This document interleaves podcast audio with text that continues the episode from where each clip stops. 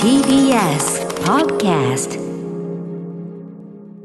はいところでですねちょっとですね、はい。あの私土曜日にですねあの森田義満のときめきをまあ最後にもう一回話そうということであの純駆動さんのところの配信イベントで、えー浅草キッド水道橋博士と一緒にですねあの私がまあ昨年ねえっ、と今日編長という形で出させていただきました、はい。森田義満全映画をまあベースに、えー森田作品出演作をですねまああの浅草キッド水道橋博士が改めてすべて見直して、えー私と語り直すというですね、えー配信企画をやらせていただいておりまして、はい。それが一応あの一回一回きりの企画のはずがですね博士がもう一回やらせてくれもう一回やらせてくれ伸ばして最終的に4回やったというね。えー、4回目の最一応の最終回がこの間土曜にあってですねはいあのそのすべてに参加していただいたシーサイドスクワットさんからもメールいただいております。ありがとうございます、えー、あのね昨日の森田義満のときめきを最後にもう一回話そう参加しました。この企画ならではの話がたくさんで楽しかったです。でちょっとこれねぜひあの今からでもあのアーカイブのあれでも見れるんで、はい。そのそれ用に伏せておきますけどもうね最後に例えばそのまあ奥様でもありプロデューサーでもある三沢和子さんからデビュー作のようなものに関する僕ものようなものに関してはもうありねもう本書くのでありとあらゆること調べましたし、えほご本人からもお話伺いましたし三沢さんからもね。あのもうねさすがにないだろうと思ってた驚きの新事実がまたぶっ込まれたり。歌丸さん思ってしても知らなかった。びっくりする。へ、うん、えー、そうだったんですかみたいなのが最後に三沢さんからぶっ込まれたりとかもありましたし、はいあのー博士の見立て、また博士ご自身のね、いろんな知識とか、いろんな博士の、あのー活動と絡めて話す話も本当に面白くてですね、ぜひ皆さん、これ、あの後追いでも見れますので、ちょっとご覧いただければなと思う次第です。サイトスーサードスコアさん、あのメールもね、ちゃんと拝読してますね、ありがとうございます、本当にね、はい。えー本当にびっくりする情報が入ってますんで、はい、心あれは伏せておきますがと。えーあとですね、えっ、と、肉丸さんからこんなメールいただいてます。えー本日出社して月曜朝の始業前ルーティンであるイベント情報検索をしていたところ、えー森田義満70歳 in 名古屋を発見。何気なく詳細を確認したところ出演者に歌丸さんの名前があるではないですがすで、にチケットが発売開始されていたので早速チケットを購入しました、そうなんです。あのちょっとお知らせが遅れましたが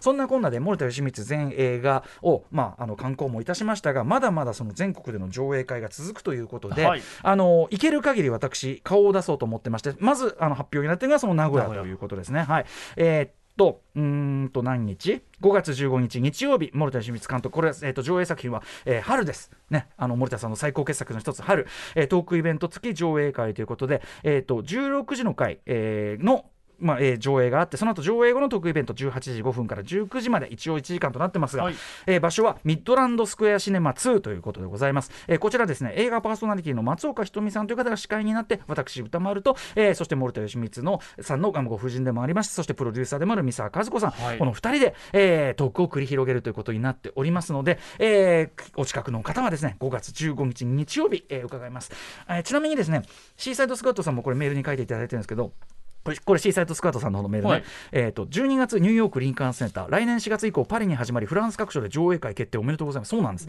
あそうなん歌丸さん来年のアトロック休館はそれに合わせパリ旅行してみてはいかがでしょう。確かに学生以来フランスに行ってこれにくっついていくというのも楽しいかもしれませんね。とにかくあの地球上どこであれ、えー森田義満さん上映会、えートークショー、えー行ける限りは行きたいと思っておりますので名古屋だけじゃなくてね日本各地もちょっとまだまだね発表になってないやつがありますんでね。あそうなんですね。は早めにお伝えしますね。5月15日日曜、えー名古屋のお知らせ先にさせていただきましたありがとうございますそしてもう一つ来週のお知らせ、えー来週のですね8時台、はいですよね？8時台でいいの？8なの？時台ですね8時台でいいのね？はい。8時台、ビヨンドザカルチャー。えー、各界ホールカル界のカルチャー先生を登場し、今更聞けない素朴な疑問に答える、今ジャンルごとのね、えーカルチャー先生、えー教えてカルチャー先生ウィーク、来週から再び始まります。来年もやりました、去年もやりましたけど。うんということで、来週月曜日のカルチャー先生トップを飾るのはこちらです。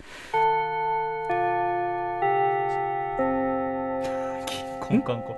はい、プロ野球カルチャー先生講師はプロ野球志望遊戯さんということはいでございます、プロ野球志望遊戯こと、えーライター中溝ね、えー安高さん、えーいろんなお話伺っておりますが、えーその中溝さんにですね、えーなんていうのかなプロ野球の、まあ、ルールの質問も別にいいんですよね。僕例えばルールに関するルールとかが、なんていうのしそのものに関する質問でいうと例えばこの十何年か分かんない。ここ僕がその知ってた頃から野球のルールのなんか意外と大きな改正とかあるんですかとか。あとまあそれに関係してですけど野球の戦術ってここ10年ですごい変わったとかあるんですか？昔はこれがで勝てるって言われたけど今はこういう戦術ねあのなんていうの番数あの4番とかさあの意味変わったとかね、はいはい言いますよね。とかもあったりするしあとまあもっと素朴な理由と大昔はねもう巨人もうそういう時代でしたね巨人こそがプロ野球ね、はい野球中継も巨人しかやんないみたいなところから時代変わっていろいろ勢力図変わってぶっちゃけ今どこが強いってことになってんですかとか。そうですね。12球団ありますしとか。セ・リーグパ・リーグもありますし。あとね、あの若手の選手は注目されるけど、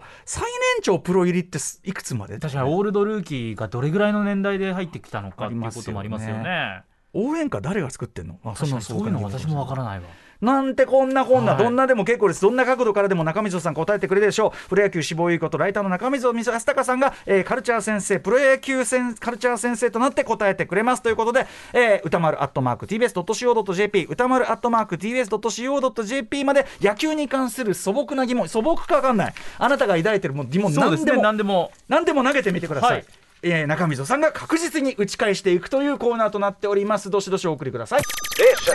After Six Junction.